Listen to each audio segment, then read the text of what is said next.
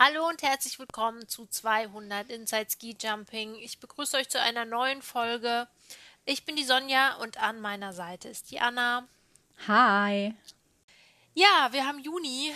Wir haben Juni, aber wir haben, obwohl kein Skispringen stattfindet, trotzdem immer noch fleißig Hörer.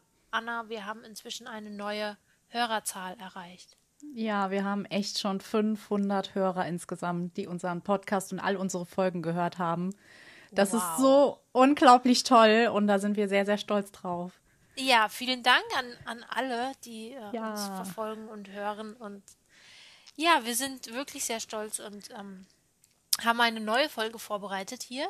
Ähm, ein ganz wichtiges Thema. Und zwar geht es heute um die Vier-Schanzentournee.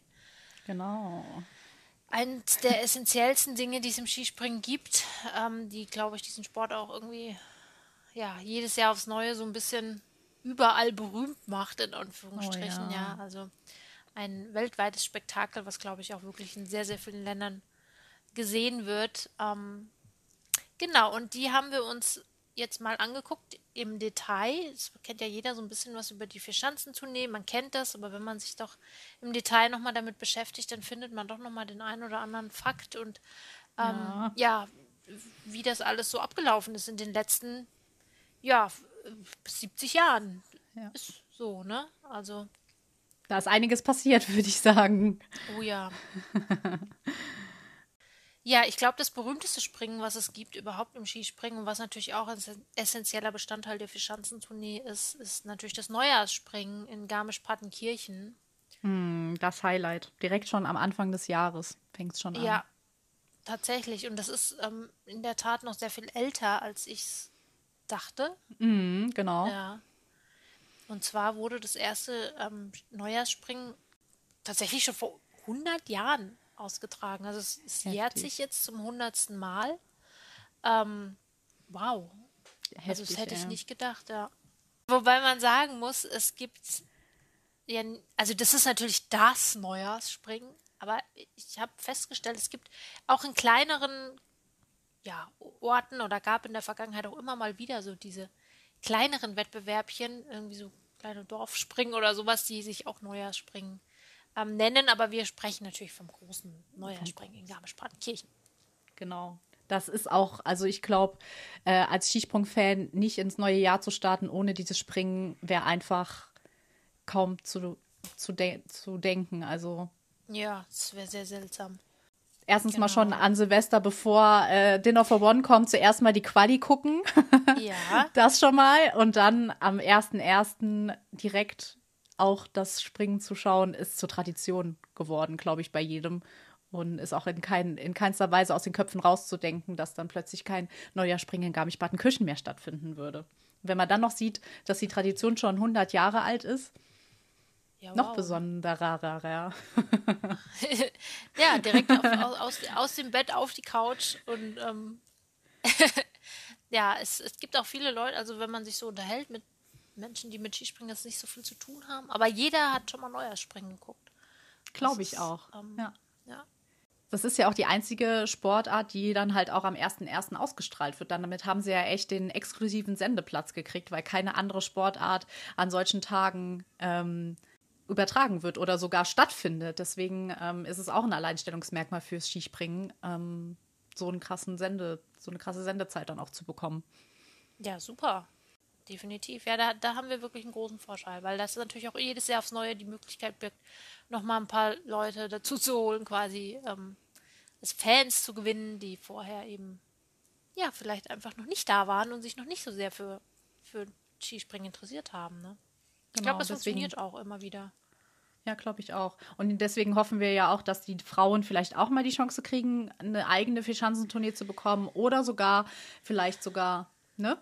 Ähm, mitzuspringen oder so. Gibt ja mhm. bestimmt einige Möglichkeiten, die man nutzen könnte, damit sie auch diese Aufmerksamkeit bekommen würden. Also ähm, würde ich ihnen von Herzen gönnen, weil da sieht man ja, dass die Sportart einfach dann im Fokus steht und wäre für die Frauen auch nicht schlecht. Ja, natürlich. Also gerade wenn man sieht, was es für eine, was es für eine Aufmerksamkeit hat. Ähm, also wenn man wirklich möchte, wenn man es wirklich wollen würde, den Frauen Aufmerksamkeit zu verschaffen, dann ist natürlich gerade die Vierschanzentournee, gerade Neujahrspringen, die Gelegenheit. Also das ist einfach so. Und wo ein Wille ist, ist halt auch ein Zeitrahmen, in dem das Ganze umsetzbar wäre. Ja. Auf jeden Fall. Vielleicht ja irgendwann mal. Wir drücken die Daumen. Ja, vielleicht irgendwann. Also ihr hört schon, äh, es ist jetzt nicht so, dass das in Kürze irgendwie ansteht, sondern so wie die Zeichen momentan stehen und was man von der FIS hört, was man ja von Sandro Pertile hört, ähm, man kann eigentlich nur ernüchternd feststellen, dass wir uns eigentlich tatsächlich irgendwie immer weiter davon wegbewegen, aber zumindest immer nicht näher ran. Also wer weiß, wann das passieren wird. Ähm, ja, nun ja. Aber sei es drum, ähm, so ist es eben momentan. Es findet die Fischschanzentournee ohne Frauen statt und das eben schon seit 70 Jahren. Mhm. Die beginnt aber ja nicht mit dem Neujahrsspringen, sondern die beginnt ja schon eine Station weiter vorne, nämlich in Oberstdorf. Oberstdorf. genau. Im wunderschönen Oberstdorf im Allgäu. Und, genau. Und Oberstdorf hat ja zuerst mal nicht dazugehört. Also die Orte waren eigentlich Innsbruck, Partenkirchen und Bischofshofen. Und natürlich sollte die Parität zwischen Österreich und Deutschland halt gleich sein. Deswegen hat man ähm, überlegt, welchen Ort man in Deutschland noch nehmen könnte. Damals ja noch Westdeutschland, ähm, um den Ausgleich zu haben, dass zwei Springen in Österreich und zwei Springen in Deutschland stattfinden. Man hatte dann auch ein paar Orte zur Auswahl, unter anderem Oberwiesenthal. Aber da hatte Garmisch-Partenkirchen so ein bisschen die Angst, dass das Einzugsgebiet der Fans zu gleich ist, sag ich mal so. Ja. Und dann hat Oberstdorf, ähm, das ein bisschen weiter weg von Garmisch-Partenkirchen liegt, hat man sich dann für Oberstdorf entschieden. Und ähm, das Lustige ist, dass die Reihenfolge ja gar nicht von Anfang an so war, wie wir sie kennen. Also, dass man zuerst ja. Oberstdorf, Garmisch, Innsbruck, Bischofshofen, sondern ähm, das erste 1953 hat zuerst Garmisch-Partenkirchen mit dem Neujahrsspringen, dann Oberstdorf, dann Innsbruck als Dreikönigsspringen. Ist auch lustig. Eigentlich ist ja Bischofshofen das Dreikönigsspringen. Ja. Und dann erst später im ähm, Januar, 11. Januar, dann Bischofshofen, der Abschluss. Also da hat sich einiges geändert. Ja, es hat sich ein bisschen was verändert. Sie gibt es ja auch schon lange und die Idee für die Tournee ist sogar noch älter als die Tournee selber. Also man hat schon relativ kurz nach dem Krieg, 1949, haben, sind so die ersten auf die Idee gekommen, die dann später auch die drei Jahre später die Tournee gegründet haben. Ähm, für eben eine solche Tournee, die damals natürlich auch noch nicht Vierschanzentournee hieß, sondern in den Anfangsjahren hat man die deutsch-österreichische Springer-Tournee genannt, eben weil mhm. es in, in Deutschland und Österreich ausgetragen wurde und weil eben auch sehr viele Athleten maßgeblich aus diesen beiden Nationen kamen.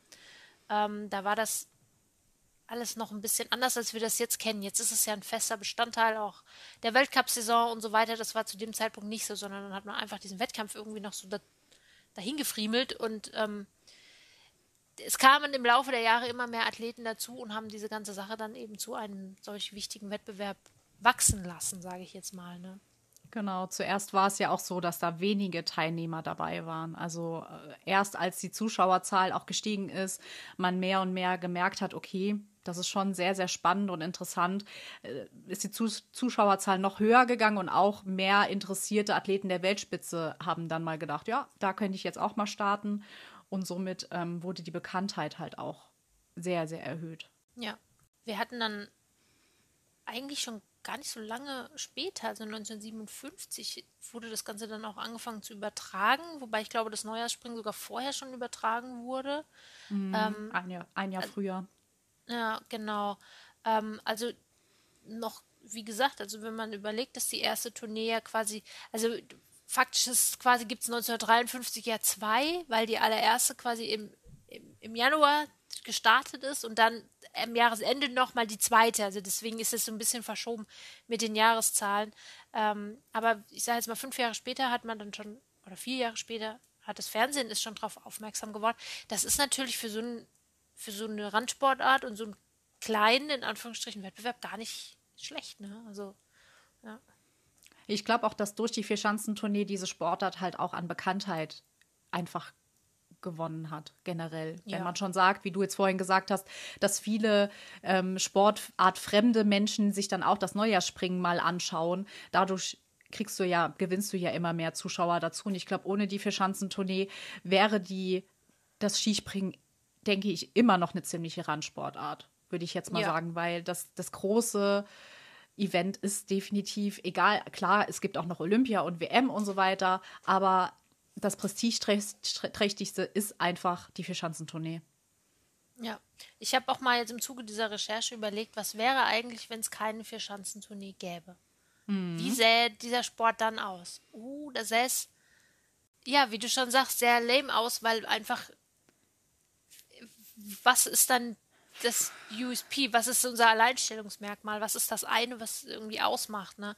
Und genau. ähm, deswegen ist es kaum weg, also überhaupt nicht wegzudenken. Nee. Ähm, auch wenn es den einen oder anderen Kritikpunkt gibt, auf den wir dann sicherlich auch noch zu sprechen kommen.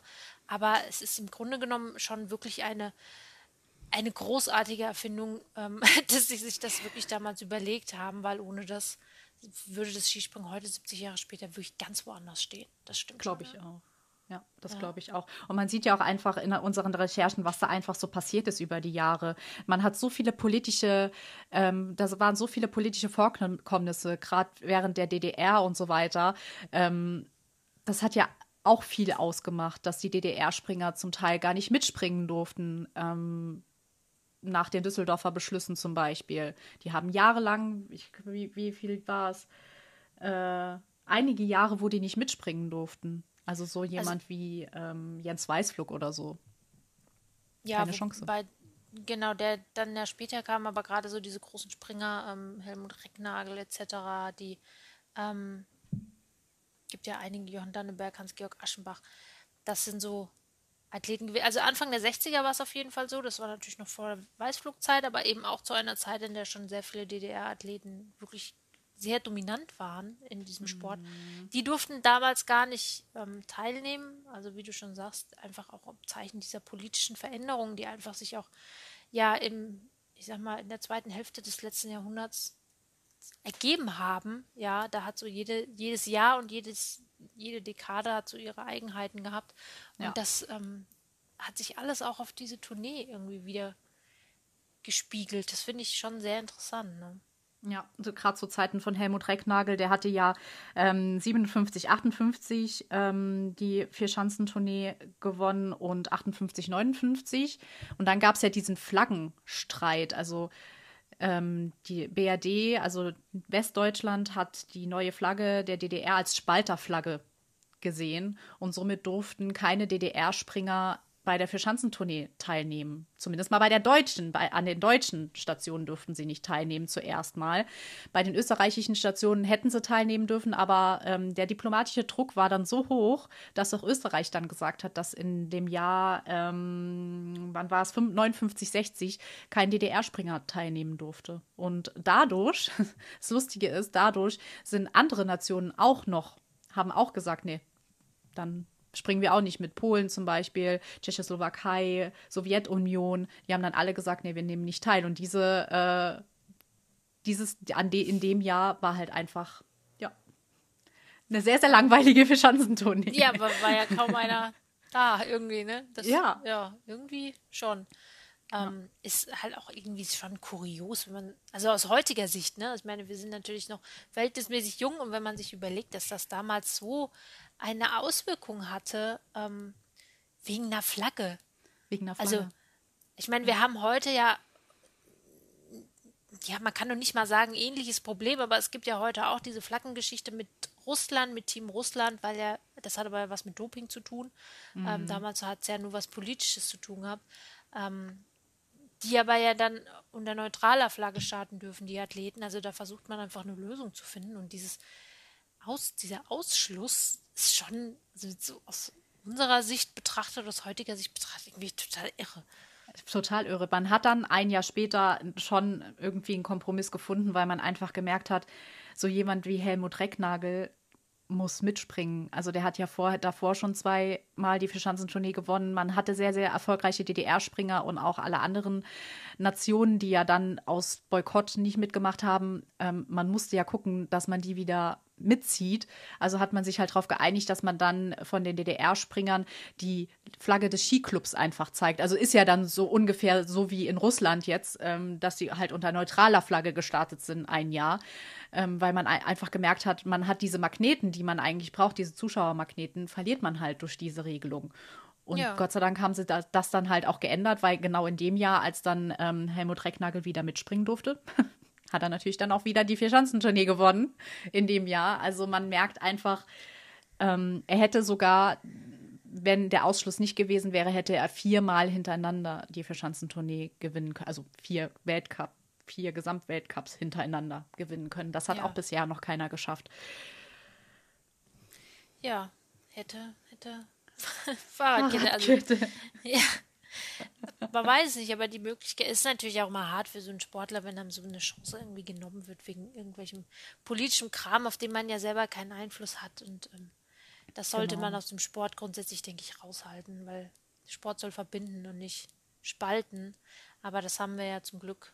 Wurde das ja dann später, hat sich ja doch ein bisschen verbessert und gelegt. Ähm, aber ich glaube, das waren so die, oder unter anderem so die, ja, krassesten Jahre, ne, würde ich mal sagen definitiv. Also danach äh, war dann Gott sei Dank Ruhe. Dann haben viele Springer ähm, einfach nur mit ihrem Können und ihrem, ja, mit ihren Siegen geglänzt. Und auch die Vierschanzentournee hat einfach als Prestigeveranstaltung geglänzt und nicht durch irgendwelche politischen was auch immer. Das ist halt echt gut. Dann hat der Sport einfach ja. wieder im Vordergrund gestanden, was halt einfach am allerwichtigsten ist. Genau. In dem Moment. Genau. Ja. Man hat natürlich trotzdem die politischen Umstände waren, hatten immer irgendwie Auswirkungen, aber nicht mehr in diesem, in diesem Ausmaß. Ähm, genau. In den 70er genau. Jahren sind dann, ist dann auch so der erste Sponsor aufgetaucht. Ähm, das war natürlich, oder ist auch nochmal ein Zeichen dafür, wie, welchen Stellenwert die Tournee bis dato dann schon erreicht hatte. Mhm. Denn wo mhm. Sponsoren sind, ist Geld und wo Geld ist, ist Aufmerksamkeit. Ähm, das wissen wir in diesem Sport insbesondere deswegen, weil oftmals Sponsoren Geld und Aufmerksamkeit fehlt an genau. vielen Stellen. Ähm, das muss man sagen. Aber ja, zu dem Zeitpunkt sind die dann auch aufgetreten ähm, und haben natürlich das Ganze auch nochmal zu einem ganz anderen, auf ein ganz anderes Level gehoben. Ne? Oh ja.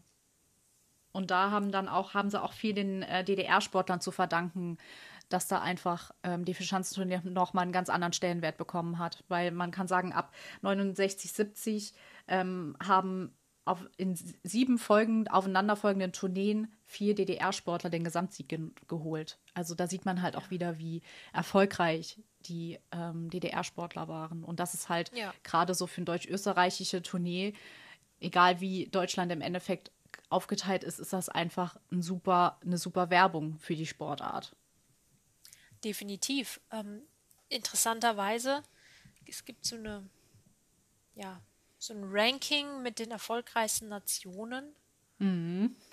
auf dem die DDR immer noch auf Platz 3 ja. steht. Okay, cool. Ja. Ähm, ja, und zwar schon unter der Prämisse, dass man die Siege von Jens Weißflug, auf den wir später noch zu sprechen kommen, schon eingeteilt hat in vor dem Mauerfall und nach dem Mauerfall.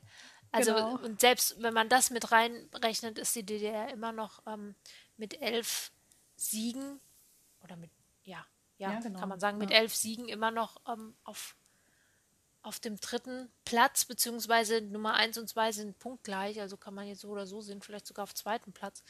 Ja. Ähm, also das zeigt einfach wirklich auch die Dominanz dieser Athleten, dieser Sportler damals, ähm, die sich Richtig. trotz dieser widrigen Umstände so durchsetzen konnten. Ja, definitiv. Und das ging ja auch noch weiter in den 70, also von den 70er in den 80er Jahren. Da war halt die Zeit von Jens Weißflug zusammen mit Martin Nykänen aus äh, Finnland.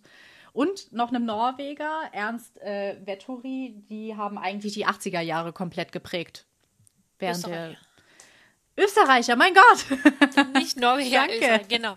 Österreicher, so, so viel genau. Zeit muss sein. Genau. genau. ja genau, die haben die 80er Jahre geprägt und sind ja bis heute auch einfach um, ähm, sehr, sehr bekannte Namen ne? und um, ähm, ja. Legenden, definitiv. Ja, vor allem Jens Weißflug. aus deutscher Sicht. Auf Ja. Martin Nykeen kommen wir nämlich mal an einer anderen Stelle. Ihr müsst nicht denken, dass wir Martin Nykeen einfach so ausklammern. Auf keinen Äh, Fall. Der hat, äh, glaube ich, schon fast eine komplette eigene Folge verdient. Ja. Jens den- Weißflug im Prinzip auch. Eigentlich auch. Ja. Aber der hat halt mitunter die Verschanzentournee mitgeprägt. Deswegen ähm, kann man ihn dann hier auf jeden Fall sehr, sehr äh, weit hervorheben. Richtig. Ähm, weil der hat ja nicht, also der hat ja über zwölf Jahre hinweg einfach, war der ja immer an der Weltspitze und hat sogar alle Stile mitgemacht. Von Parallelstil zu V-Stil, war dem egal. Er hat durchgezogen und ähm, hat seine Form auch dadurch nicht verloren. Das ist halt heftig einfach. Ja, also gerade dieser Jahreswechsel von den 80ern in den 90ern und dann eben damit auch verbunden, oder diese Jahrzehntewechsel, sage ich jetzt mal, und damit verbunden auch die Veränderung im, im Stil, wie du schon sagst, von den Parallel in den V-Stil.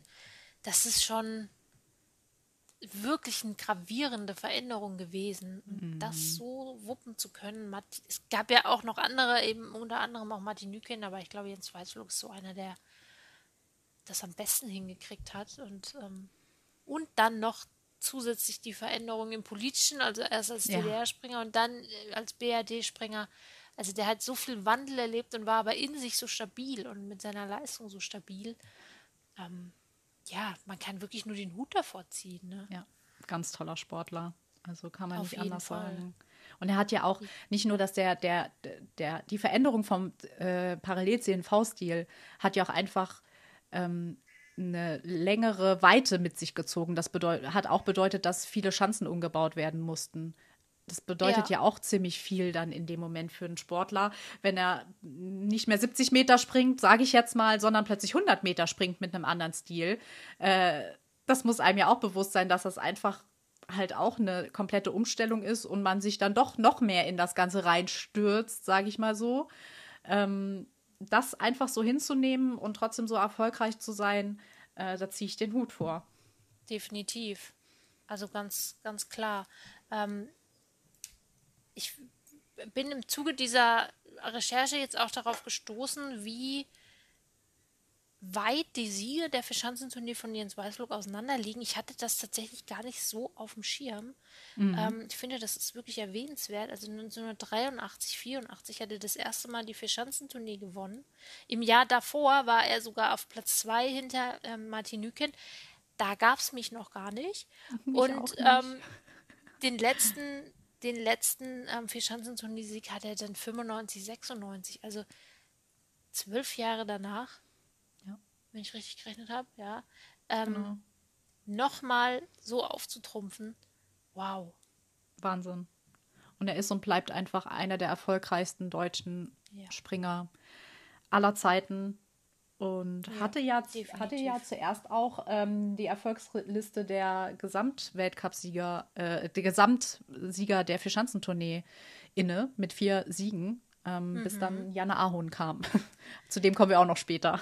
Genau, zu dem kommen wir auch noch später. Also da immer noch auch mit vier Siegen nach so vielen Jahren immer noch ganz oben mit zu äh, sein, ist halt einfach, zeigt, was er einfach geleistet hat zu seiner Ja. Zeit. Definitiv. Ähm, gab aber natürlich auch nicht nur Jens Weißflug aus deutscher Sicht, gab ja noch andere, die. Ich meine, wenn du natürlich in einem Team mit, mit Jens Weißflug bist, dann hast du schon mal irgendwie muss sich schon durchsetzen, um auch noch irgendwie auf äh, unter ja, Aufmerksamkeit zu stehen. Aber wir hatten ja auch noch Dieter Thoma.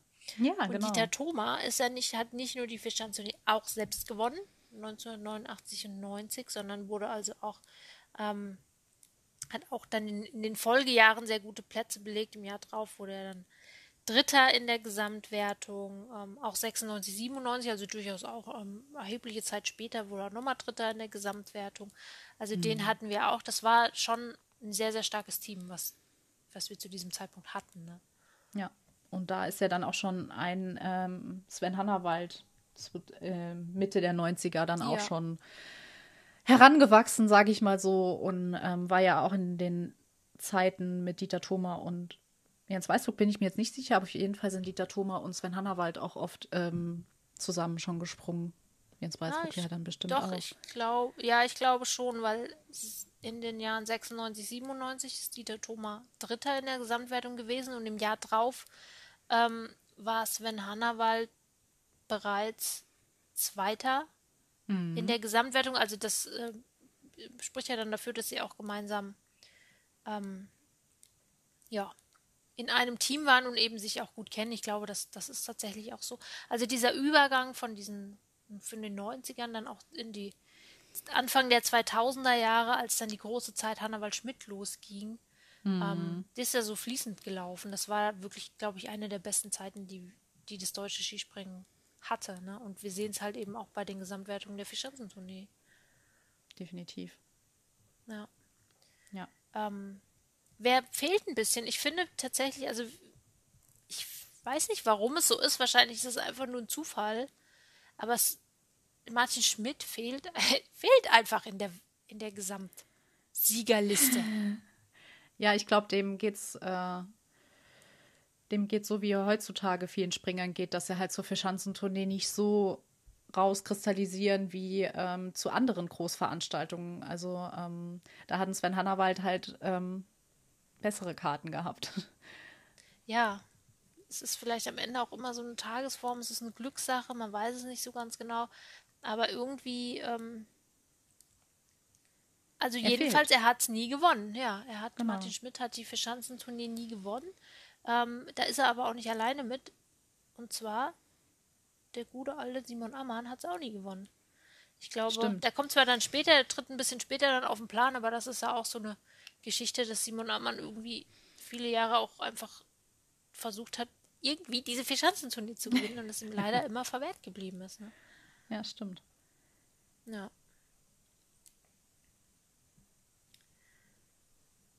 Ja, ich will gerade mal gucken, wo Martin Schmidt eigentlich auf der besten Liste steht.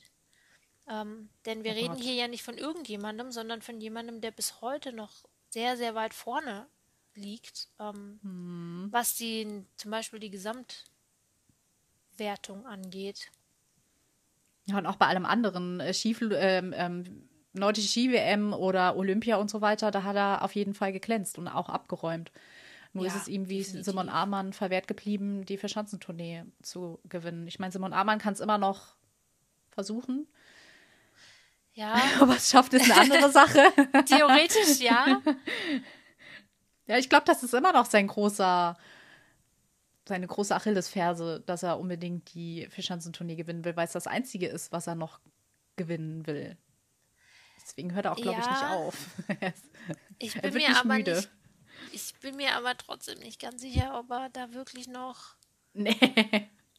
Also, wie weit er da noch kommen will. Ich meine, ich drücke alle Daumen, ist ja gar keine ja. Frage, aber. Äh. Ja, aber dann kommen wir ja mal hier, ähm, solange du suchst, können wir dann nochmal ähm, ja. Spotlight auf Sven Hannawald setzen, der dann 2001, 2002 als erster Springer alle vier Springen der Vierschanzentournee gewonnen hat. Das war auch die Anfangszeit, als ich äh, Fan dieser Sportart wurde. Hab mit meinem Opa zusammen das letzte Springen gesehen und Sven Hannawald hat alle da dann das letzte Springen auch noch gewonnen und da war ich Feuer und Flamme für diese Sportart. Und das ist bis zur Jahreswende ist es nur 13 Springern gel gelungen, überhaupt drei Springen zu gewinnen. Und äh, das ist super krass. Also kann man ihm, kann man Hanni das noch höher anrechnen, dass er dann einfach aus dem Nichts vier Springen direkt gewonnen hat und da ich, mit in die Geschichtsbücher eingegangen ist. Ja, Wahnsinn. Also das, ähm, das hat man ja auch irgendwie gar nicht für möglich gehalten, dass das überhaupt passieren würde eines Tages mal, ne? Die, die, die Chancen haben ja auch ganz verschiedene Profile. Also da, da, da muss ja so viel Können und so weiter dahinter stecken, dass du an, auf allen vier Schanzen wirklich so krass springst, dass du alle gewinnst. Das sieht man ja auch jetzt danach. Das haben noch nicht ja. viele danach hingekriegt, weil ähm, nicht alle, nicht alle Schanzen lieg, liegen den Springern. Deswegen kann es halt auch einfach sein, dass du auf drei Schanzen gut bist, aber auf der vierten Schanze klappst da nicht oder auch mal auf zwei gut bist, aber auf, auf zweien wieder nicht. Also das wirklich komplett durchzuziehen und alle vier Chancen zu gewinnen, ähm, ist mega hoch anzurechnen und ist der absolute Wahnsinn. Ja, definitiv. Ich finde auch, dass das ähm, so ein bisschen das ist, was, also letztlich ist doch, wie ich finde, ich weiß nicht, ob ich, ob, wie du das siehst, aber diese Vier-Schanzentournee ist ja irgendwie so das Gesamt, die Gesamtheit des Skisprings ganz klein komprimiert. Also vier verschiedene mhm. Anlagen, verschiedene Charaktere. Es ist eine hohe Belastung natürlich auch, weil es natürlich alles sehr zeitlich ganz intensiv nacheinander stattfindet. Die Belastung ist hoch. Ähm, mhm. Ähm, der Reisestress hält sich zwar insofern in, weil es ja verhältnismäßig nah beieinander ist, wenn man sich mal andere Weltcup-Standorte anguckt.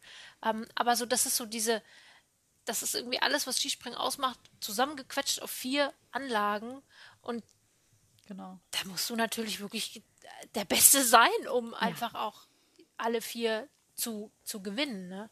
Ja, also das ist es halt. Und gerade, was man halt auch weiß, wenn jemand vorher, vor der Vierschanzentournee gut war, hat die Vierschanzentournee selbst immer noch mal sein ja eigene, seine eigene Dynamik. Da kommen dann plötzlich ähm, Springer, werden dann plötzlich zu Stars, gewinnen, wo man vorher am Anfang der Saison gar nicht drüber nachgedacht hat. Und das ist ja. halt auch, das macht diese Vier-Schanzentournee halt auch so geil. Du kannst jede, jedes Jahr fragen, und wen, wer glaubst du, wer wird denn dieses Jahr die Vier-Schanzentournee gewinnen? Und zu 99 Prozent kannst du davon ausgehen, dass der, den, den jeder auf dem Zettel hatte, es nachher nicht wird. genau. Daher ist es immer irgendeiner Irgendein anderer, ne? Das hatten ja. wir ja dieses Jahr auch wieder gesehen.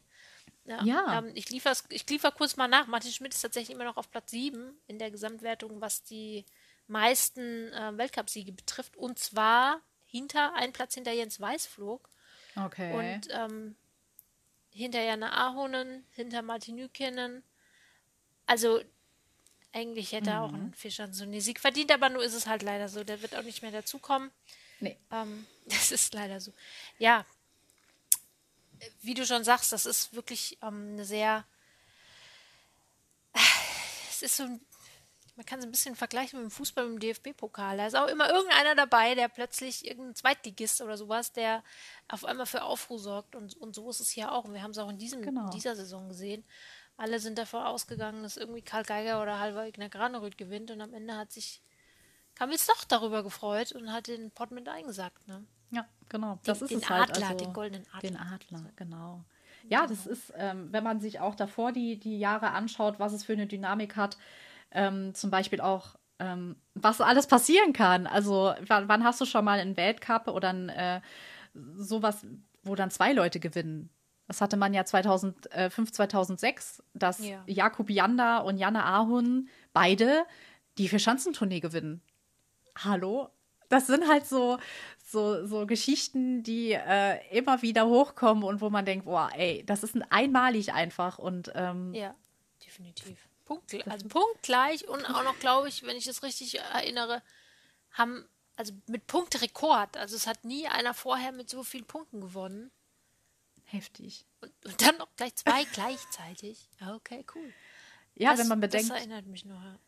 Ja, das sind dann das sind acht Springen insgesamt, die gewertet werden. Und schaff es mal bitte mit jemandem zusammen, wirklich im Endeffekt nach acht Springen gleich, viel, gleich viele Punkte zu haben. Das ist halt äh, heftig.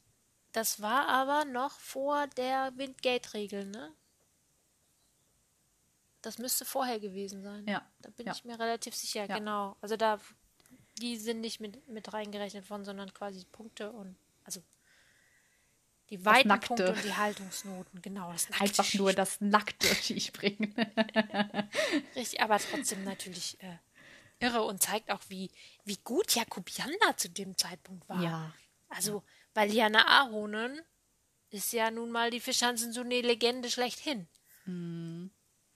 Ja, und mit, Jakub Janda, ja, mit, mit fünf Siegen. Fünf. Mit fünf Siegen. Fünf. Ja, fünf. Der hatte auch, der hatte 98, 99 hatte der seinen ersten, dann war eine kurze Zeit Pause für ihn.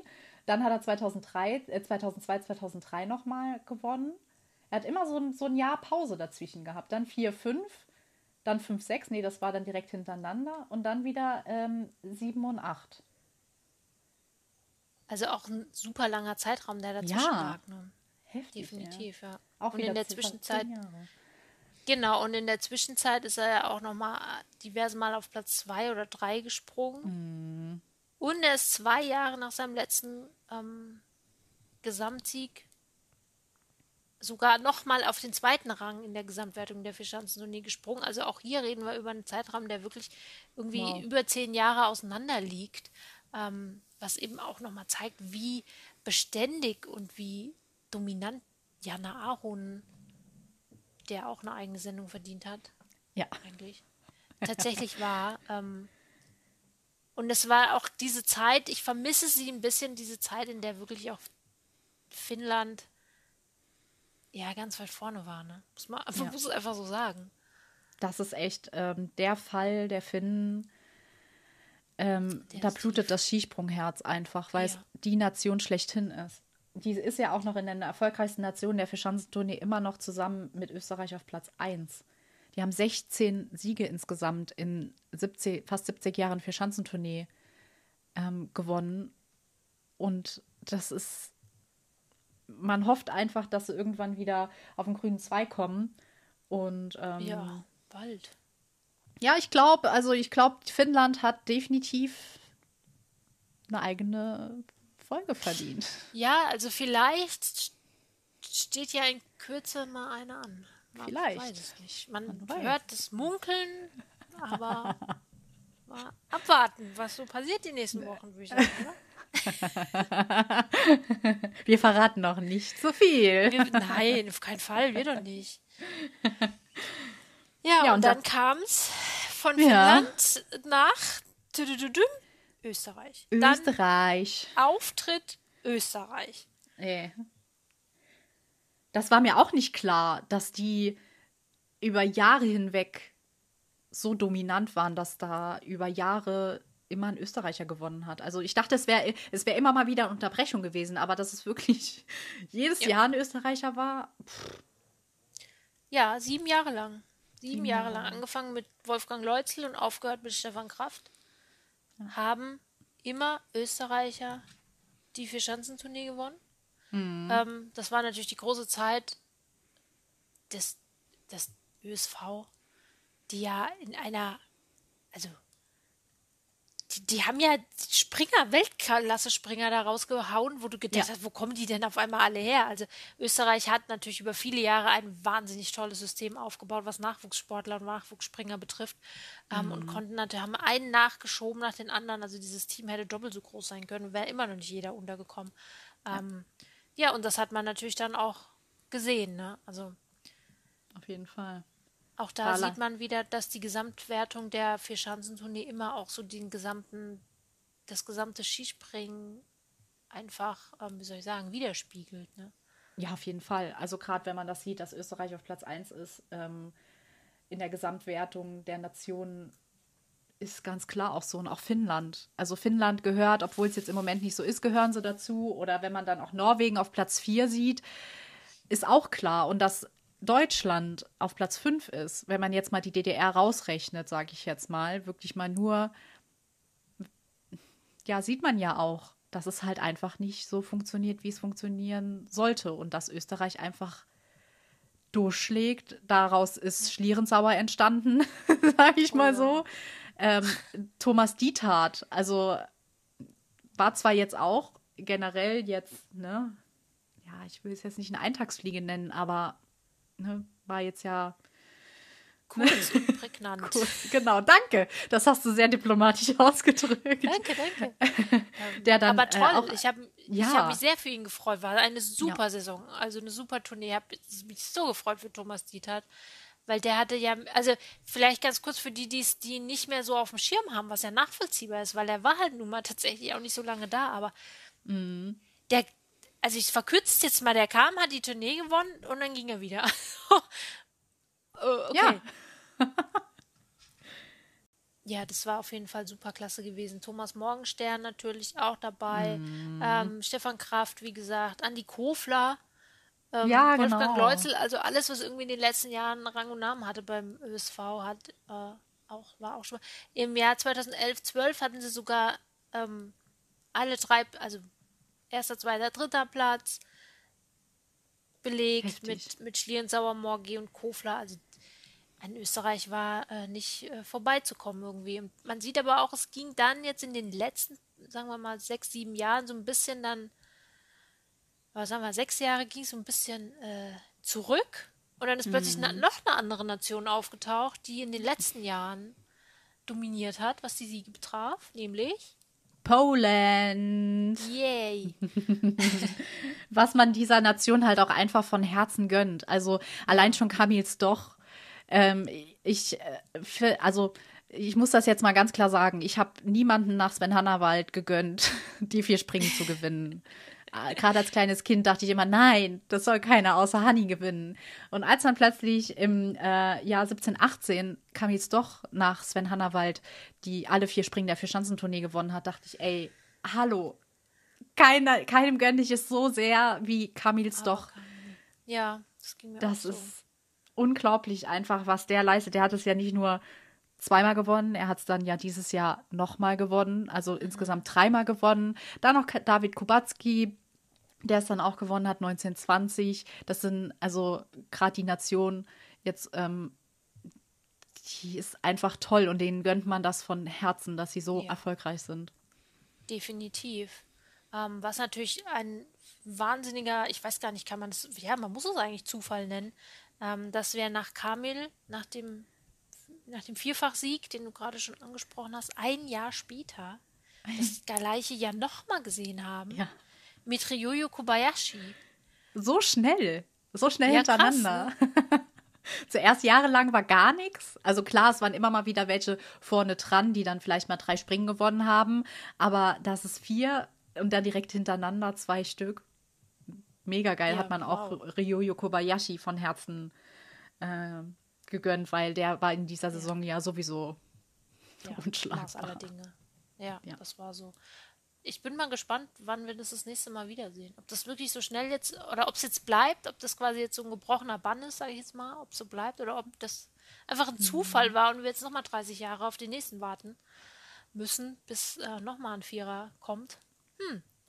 Vielleicht ja 20 Jahre nach Sven Hannawald wird es dann irgendein Deutscher nächstes Jahr, der dann alle Wer vier weiß. Springen gewinnt.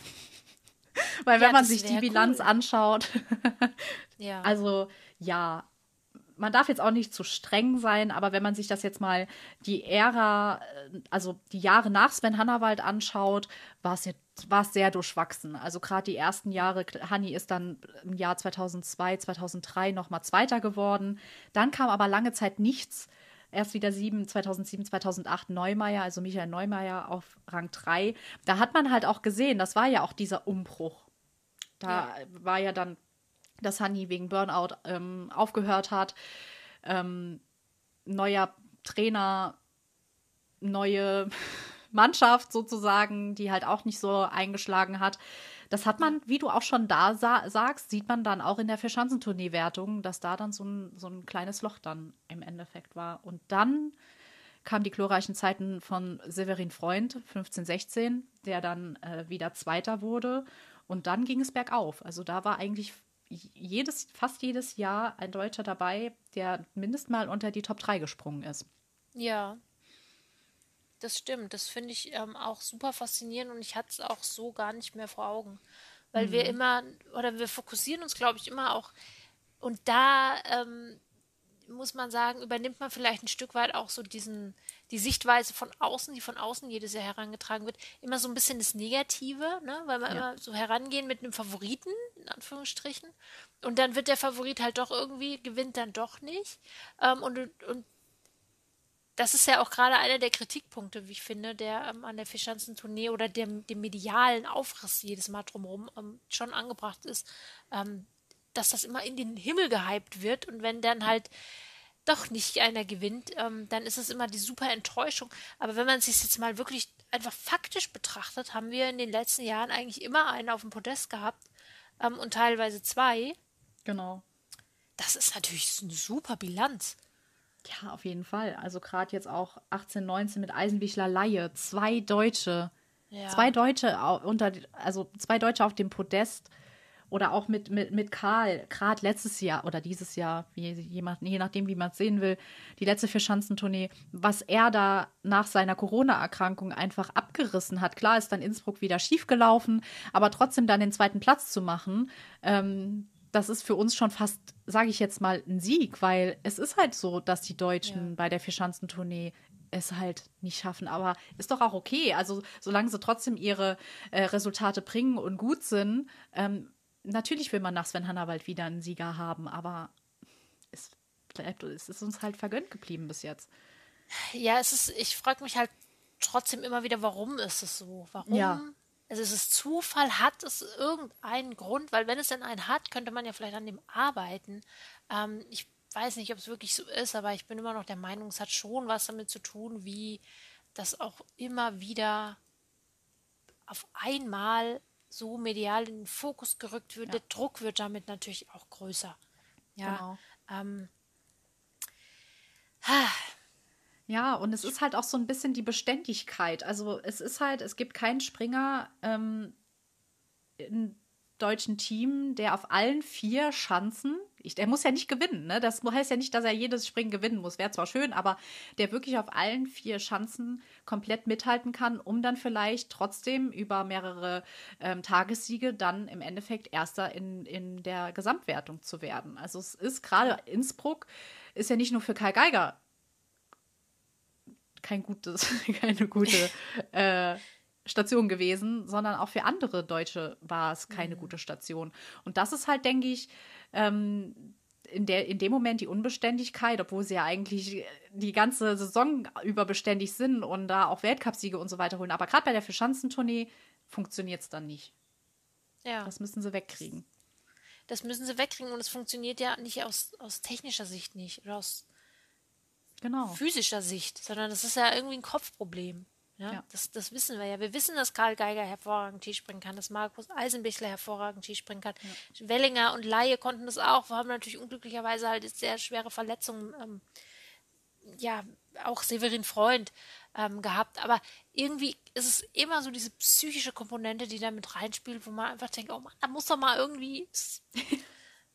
der, wenn, ich glaube echt, wenn der Knoten dann endlich mal geplatzt ist nach all den Jahren, dann, dann ist er auch geplatzt, ne? Aber bis dahin. Ja, genau wissen wir nicht, was nächstes Jahr ist. Ne? Ja, das wäre 20, wie gesagt, 20 Jahre nach Sven Hannawald. Ja. Wäre cool. Also, wenn dann nochmal ein Deutscher gewinnen würde. Wir haben definitiv tolle Leute im, äh, im Team, die es gewinnen können. Es wäre schön und wie du sagst, ich glaube, wenn einer dann im Endeffekt den Gesamtweltcup, äh, den Gesamtweltcup, ich sage die ganze Zeit Gesamtweltcup, den, die Verschanzentournee gewinnt, dann kann ich mir auch vorstellen, dass dann der Knoten platzt, weil dann der, der Druck nicht mehr da ist. Oder er wird wieder anders aufgebaut, das sind wir auch gewohnt. Dann gibt es was Neues, wo, ja, wo man dann ja, ja. wieder Druck aufbauen kann. So, jetzt hat es der und der geschafft, jetzt muss, das muss jetzt wiederholt werden, aber sofort. Mhm. Ja, oder er hat jetzt zwei Springen gewonnen, jetzt muss er auch den, den, den Vierer nachholen von Hannah Wald. Wieso ist er, hat er das? Ja, wie das halt immer, also ich nenne das ja immer irgendwie so ein bisschen äh, unliebevoll jedes Jahr, diesen Skisprungtourismus. Der ja, genau. einfach immer jedes Jahr über die Vierschanzentournee hereinfällt und dann nach Bischofshofen kräht wieder kein Hahn mehr danach für ein Jahr, bis es in Oberstdorf wieder losgeht. Ähm, und du plötzlich in jeder Nachrichtensportabteilung und überall Vierschanzentournee siehst. Und dann halt meistens auch mit so unfassbar unqualifizierten Kommentaren von Leuten, ja. von denen du siehst, ich habe einfach gar keine Ahnung von diesem Sport. Ähm, ja, das, also das nervt schon. Äh, ich bin ja. wirklich sehr angenervt davon und denke mir, oh Mann, nach Bischofshofen haben wir wieder Ruhe. Ähm, genau. Ist auch so. Aber wie wir ja. ja schon gesagt haben oder wie wir ja festgestellt haben vorhin schon, dass ähm, es ist halt wichtig auch, ne, weil ohne die Tournee und ohne dieses Trara, was halt einmal im Jahr stattfindet, das hätten wir halt noch weniger. genau. Ja, ist halt ein notwendiges Übel. Ja, ist ein, ist, wir müssen damit klarkommen. Wir wissen auch ja. jedes Mal, es hat ein Ende. Es hat nach Bischofshofen, kannst du drauf gehen. Wenn Bischofshofen gesprungen ist und man hat den, den Sieger, dann pff, ist sowieso vorbei. Muss man sich keine Gedanken mehr machen. Dann sind alle, alle Experten die dann plötzlich von sonst woher kamen, sind dann auch wieder genauso schnell weg, wie sie gekommen sind. Und das ist echt gut. Ja, das ist schon echt gut. sonst würde ich ja. immer verrückt werden. Ja, so ist das wahrscheinlich auch im Fußball. Ne? Da sind auch alle im Sommer immer Bundestrainer für vier Wochen und danach. Genau. so wir wissen, halt. wie ihr euch fühlt. ja, wir leiden da jedes Mal auch wieder mit. Ähm, und rollen mehrfach am Tag ein bisschen die Augen, wenn mal wieder irgendwas irgendwo steht. wir machen es aber jedes Jahr mit. Die, äh, die Nationalmannschaft und so weiter, die spielt ja nur alle zwei Jahre dann mal bei einer WM Stimmt. oder so. Wir machen das jedes Jahr mit. Seit mehreren Jahren. ist uns auch noch hoch ah. anzurechnen. aber dafür ist es bei uns nur wie zwei Wochen oder sowas, bis es wieder vorbei ist. Genau, Gott sei Dank, nur, nur, ja. nur kurz. Ja, da ja. sieht man mal, was die Fischschanzentournee alles in den letzten 70 Jahren für uns geboten hat, bereitgehalten hat und so. Also immer noch an sich prestigeträchtig. Ja. Einfach geil, nicht mehr wegzudenken und ähm, ja, was soll man da noch zu sagen? ja, es ist eine, eine super wichtige Veranstaltung, ähm, die, die wirklich sehr viel wert ist. Also ich, ich glaube, wir können froh sein, dass wir die haben. Auf jeden Fall. Ja, und ich finde halt auch, ähm, da müssen wir auch noch gerade so drauf zu sprechen kommen, mit den, äh, wie gesprungen wird mit K.O.-System und so weiter. Finde ich halt auch irgendwie cool. Es ist mal was anderes. K.O.-System ja. bedeutet ja, es sind 50 Springer, die sich für äh, in der Quali für den ersten Durchgang ähm, qualifizieren können. Und dann springt der erste gegen den letzten, der zweite gegen den vorletzten und so weiter. Das wird dann in Gruppen eingeteilt, die dann im ersten Durchgang gegeneinander springen. Der, der am weitesten ist, beziehungsweise der, der die meisten Punkte hat, kommt in den zweiten Durchgang. Dann gibt es noch Lucky Loser. Das bedeutet, die Besten der Ausgeschiedenen, also fünf Besten der Ausgeschiedenen kommen auch noch in den zweiten Durchgang, damit wir wieder 30 Springer haben. Und das finde ich halt auch, ich, ich liebe das. Das ist ein Highlight, einfach zu sehen, wer springt gegen wen, wer ist besser, weil da ja. ist halt auch die Dynamik wieder komplett anders. Da springt der, der, der Zweite gegen den Zweitletzten und trotzdem gewinnt vielleicht der Zweitletzte, weil der plötzlich den Sprung seines Lebens raushaut und der Zweite fällt dann raus und muss vielleicht dann überlegen oder hoffen, dass er über die Lucky Loser reinkommt. Äh, das, ja, ist halt genau. auch so geil. Ja, das ist auf jeden Fall äh, was anderes. Es gibt es auch nur, noch nicht ähm, allzu lange. Also ich glaube, so mancher könnte denken, dass das von Anfang an der Fall war. Nein, das stimmt gar nicht, sondern das gibt es erst seit der Saison 96, 97 hat man das erst gemacht. Mhm. Ähm, um auch da nochmal so ein bisschen, ähm, ja, nochmal was Besonderes reinzubringen. Und ja, wie du schon sagst, also ich finde es auch ähm, super spannend und durch diese Lucky Loser Regelung ja, hat man ja noch die Möglichkeit, wenn man wirklich, weil es kann ja auch durchaus mal passieren, das haben wir ja auch immer wieder, dass ähm, aus irgendwelchen Gründen, ich sage jetzt mal, der Weltcup-Führende gegen den Weltcup-Zweiten antritt mhm. und dann einer von denen halt rausfliegen würde und dann weiß man schon, okay, ein Lucky Loser-Platz ist mit ziemlicher Sicherheit belegt, ähm, um halt dann auch insgesamt nochmal so die, ja, die Chancen zu wahren oder eben nicht komplett das alles durchzurühren, was so die Besten angeht. Ne? Ja, ich, ich fand das sogar früher ziemlich cool, weil Hanni ist ja auch nie ähm, zur Quali angetreten und dann ist der, der ja nicht antritt, direkt halt letzter gewesen. Das war genau. ja so, genau. dass, dass die ersten zehn sich sowieso schon vorqualifiziert haben und ähm, nicht mehr an der Qualifikation teilnehmen mussten. Sie konnten, um sich halt einen Platz ähm, zu erspringen oder haben gesagt, nö, ist mir egal, ich springe dann halt als 50. gegen den Besten. Und da waren ja auch richtig geile Paarungen dabei. Und ja. du musstest halt pokern und sagen, ja, okay, dann komm, wenn ich halt verliere, dann komme ich halt über die Lucky Loser-Wertung rein. Das hat ja auch meistens dann geklappt. Also. Ja, genau. Aber das gibt es ja nicht mehr jetzt seit einigen nee. Jahren. Da müssen ja alle, alle antreten. Alle antreten. Zur Quali, was ja auch ziemlich gut ist eigentlich. Ja. Also es ist ja eigentlich nur fair, genau. Und sollte es mal so sein, dass die, dass die Quali ausfällt aus irgendwelchen wettertechnischen oder sowas Gründen, dann ähm, wird auch dann im, kein K.O.-Duell gesprungen. Also mhm. dann ist ganz normaler Weltcup-Modus. Hatten wir ja jetzt dieses ja. Jahr in Oberstdorf, dass es nicht, genau. dass keine Quali stattfinden konnte. Ja. Also man sieht, ähm, sie ist und bleibt sehr, sehr spannend, die Vierschanzentournee, und wir sind froh, sie zu haben. Genau, so ist es. Es gibt natürlich noch zig Anekdoten, oh äh, die man ähm, erzählen könnte. Ja. Ähm, zum Beispiel, als 1964 man einfach mal, weil der Berg Isel umgebaut wurde wegen den anstehenden Olympischen Spielen, haben sie auf einer Baustelle einfach, sind sie auf einer Baustelle gesprungen und so. Also es gibt super viele Anekdoten, die man erzählen könnte. Jede Tournee hat so ihre eigene Geschichte. Das würde natürlich den Rahmen jetzt auch massiv sprengen, das jetzt alles zu erzählen. Mhm. Ähm, aber wir haben Literatur, die, wo man das alles mal nachlesen kann, zumindest die ersten 50 Jahre. Genau. Ein super ähm, schönes Buch, das wir auch für unsere Recherchen genutzt haben. Und äh, wir wollen ein Buch gerne an einen von unseren Hörern verlosen. Ja. Und da äh, die, die sage ich mal, die Teilnahmebedingungen sind, dass ihr, wenn ihr diesen Podcast gehört habt, gerne auf einen unserer Kanäle, entweder bei Instagram oder bei, oder bei Twitter, uns eine private Nachricht schickt. Schreibt, was ihr wollt. Und äh, dann seid ihr im Lostopf drin. Und dann hoffen wir, dass wir einen ähm, Fan sehr, sehr glücklich machen können mit diesem Buch. Genau, 50 Jahre für Schanzentournee heißt es, glaube ich, ne? Genau, genau. Genau, Fliegen und das Siegen. Fliegen und Siegen mit allen Siegern aus den Anfangsjahren, den ersten 50 Jahren dieser tollen Veranstaltung. Ähm, genau, schreibt uns am besten, wie euch diese Sendung gefallen hat. Dann wissen wir das genau. auch schon mal. ähm, genau, wir freuen uns auf euer Feedback, wie immer. Und ähm, ja, wünschen ansonsten noch eine schöne Zeit und dann hören wir uns ganz ja. bald wieder mit einer neuen Folge. Mal gucken, um welches genau. Thema es da geht. Haben wir vielleicht schon etwas angeteasert? hm. Ja, super.